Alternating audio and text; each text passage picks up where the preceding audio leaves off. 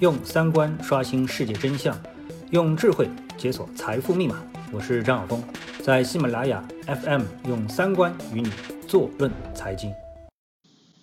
呃，各位听众，大家好啊。嗯，这个两天又呃有点更新不及时。啊，这个看到我们的听众留言了啊，感觉到特别的不好意思。其实我倒是没有想断更的意思啊，是想做下去的，而且现在的态度也比较从容，心态比较从容，呃，觉得呃没有什么特别的事情会影响我去更新我的这样的一个节目。但是呢，经常会碰到一些意外，比如说被朋友拉着去喝酒，那一喝酒之后呢，我想拿着这个录音设备就开始胡说八道的，这个肯定是不行的啊，所以呢。呃，一拖二拖的话呢，那就又拖了几天就没有更新啊。那么还有呢，呃，我得改变一个习惯，就是每当有比较好的呃这个话题的时候呢，我应该动个笔啊，把它先记下来，然后呢再把它扩展成一档节目。呃，我今天也就发现，哎，忘了啊，我记得前几天有一个很好的话题，我现在就想不起来啊，去说一下啊。我发现很多听众对我的观点还是非常欣赏的啊，觉得我。另辟蹊径，呃，确实，嗯，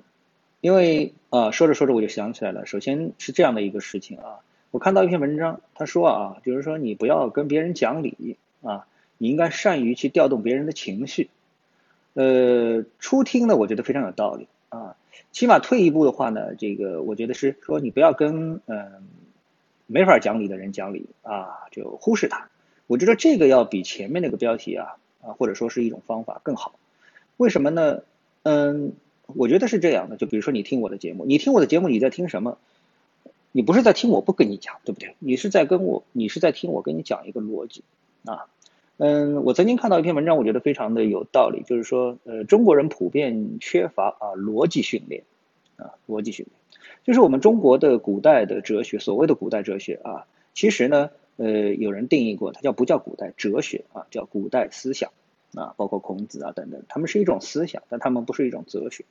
啊。所以哲学这个东西呢，应该是具有思辨的、具有逻辑的啊。这个观点是非常明确的，有一个推理过程的啊。那么，呃，讲理有一个什么好处呢？就是说，其实你跟别人讲理的时候，你并不是啊，我觉得啊，有意的讲理啊，你并不是为了去说服对方，而是在跟对方讲理的同时啊。让自己的观点和逻辑越来的越明确啊，那这个对你是非常有好处的。比如说我们说做交易啊，做交易用做交易的这个例子是最呃可能说是非常贴切的啊。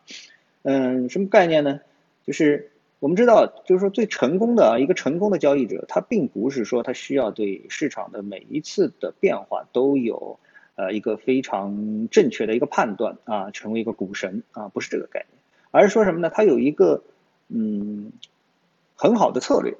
啊，这个策策略呢能够帮助他穿越牛熊啊，就是这个下跌该怎么办，上涨该怎么办啊？上涨的过程当中我该怎么办啊？如我如何去挑选股票，如何去挑选标的，呃，包括我如何去选择金融工具等等，那这些呢，它其实是能够形成一个完全的一个策略，一个有逻辑的策略啊。当这个你能够找到这么一个有逻辑的一个策略的时候，其实你就会觉得，哎，我有一种傲视群雄的感觉啊，一种虽然还没赚到钱，但是我肯定会财富自由的一种感觉啊啊，是这样一个感觉。那么，其实，在你的任何的工作当中，我们看到一些成功的人啊，他的一个最大的特点是什么？都是找到了方法，而方法是什么？方法其实就是道理。啊，就是你把这个我这个方法一个讲明白了，然后并且去落实贯彻了啊。如果说我仅仅是靠情绪去调动别人的情绪，这是一种非常模糊的一个概念啊。所以呢，呃，讲到这里，我相信大家就明白我的意思，就是我的节目其实都是在啊，就是不仅是做给我的这个听众听的啊，也是做给我自己听的，就是把一些问题啊，能够尽可能的把它的前因后果、它的逻辑给想明白了啊。那么，但有的事情呢，确实没有逻辑啊。这当然，这这个我现在说这句话，并不是为了否定啊，我之前说的那些啊，就是我说有那么一个事件在周末发生，什么呢？就周五，周五时的的时候呢，这个香港股市啊，它是突然出现了下跌啊，呃，跌幅非常的厉害啊，整个港股跌了大概两个多百分点。然后呢，呃，然后像那个银行股，我数了一下，差不多有的三五家银行股，特别是中国呃，是那个工商银行跌幅最大。啊，跌幅最大。那么，呃，就让我产生一种想要去寻找原因的冲动，对不对啊？哎，为什么港股跌得这么厉害啊？我们都知道香港现在事情都非常多啊，各方面的事情都非常多，是不是这些事情影响了呢？啊，还是出现了什么这个新的一些这个嗯原因啊原因？呃，然后呢，当时啊，我们说着说着我就想起来了，那当时呢，我们看到有一个什么呢？有一个叫境外汇款计划的这么的一个东西啊，一张纸是招商银行的，在市面上在流传啊，就是在朋友圈啊，在这个呃群里面，微信群里面在流传。那这个你看到这个标题的时候，你就会感觉到什么叫做境外汇款计划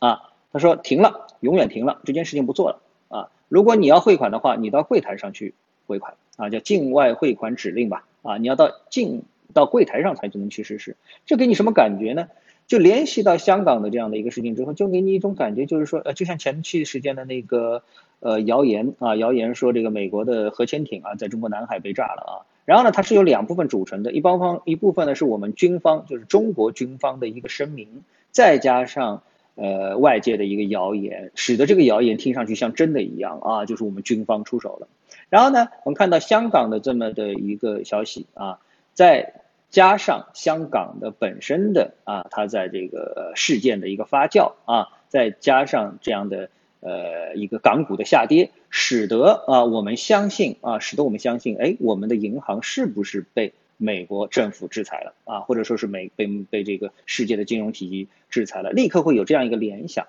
然后这个联想再回过头来，再到港股市场，再去看，哎，这个中国银行啊，中国工商银行、中国建设银行啊，一堆银行股的下跌，你就觉得，哎呀，好有道理啊，这里面的逻辑是如此的清晰。其实是不是这样的？最后大家发现啊，最后实际上你静下心来看到，哎，不对呀，除了这个呃，我们说银行股在下跌之外。其他的成分股啊，呃，都在下跌啊，包括这个中海油啊等等啊，都在下跌，中移动啊都在下跌，而且跌幅都不小啊，都能够赶超这个银行股。所以这样的一个算上去之后呢，就发现呢，哎，这个前面的理由啊又不成立。那但这个时候随着啊，我们说就是招商银行的这一则呃消息的一个流传之后，大家回过头来，总有人比较清醒吧，啊，总有人比较专业吧。然后呢，哎，大家去研究的说，哦，这事情啊，呃，既然你柜台上能够向外汇钱啊，就能够汇款到境外，那就说明呢，这只是一个银行内部流程的问题，它并不是一个银行受啊 SWIFT 系统制裁的一个问题。因为如果你受制裁了，那就是肯定一分钱都不能汇了啊，整个这个汇款系统就瘫痪了。怎么是网上不能汇，而柜台上汇？说明这只是一个流程上的问题啊。这时候你想，你脑子一清醒，说，哦，这个其实跟银行没关系，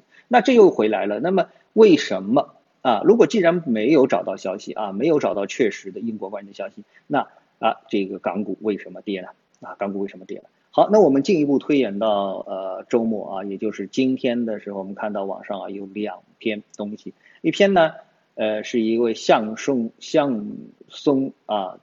炸吧啊，就这么来读吧，这个字我也搞不清楚啊。那么他呢，在呃他们的一个学校啊，就是 EMBA 学校的毕业典礼上面啊，这个说了一大通非常激进的话。如果你有兴趣的话，可以查一查啊，呃，查到就查到了啊，应该还是蛮有趣的。那么另外一个呢，就是管清友，他可能是在一个论坛上发表了什么演讲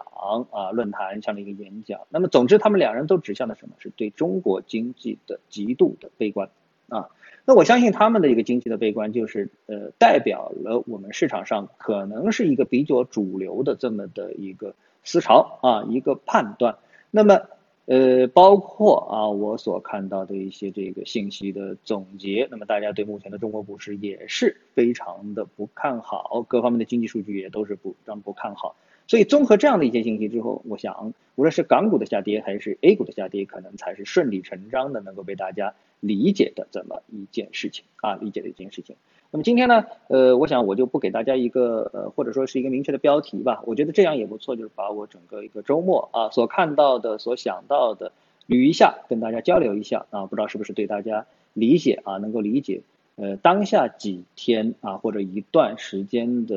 呃经济也好、股市也好啊，它的一个脉络能够有所帮助啊，希望能够帮到大家啊。好，那今天的节目就到这里，嗯，谢谢大家，我们下次节目时间再见。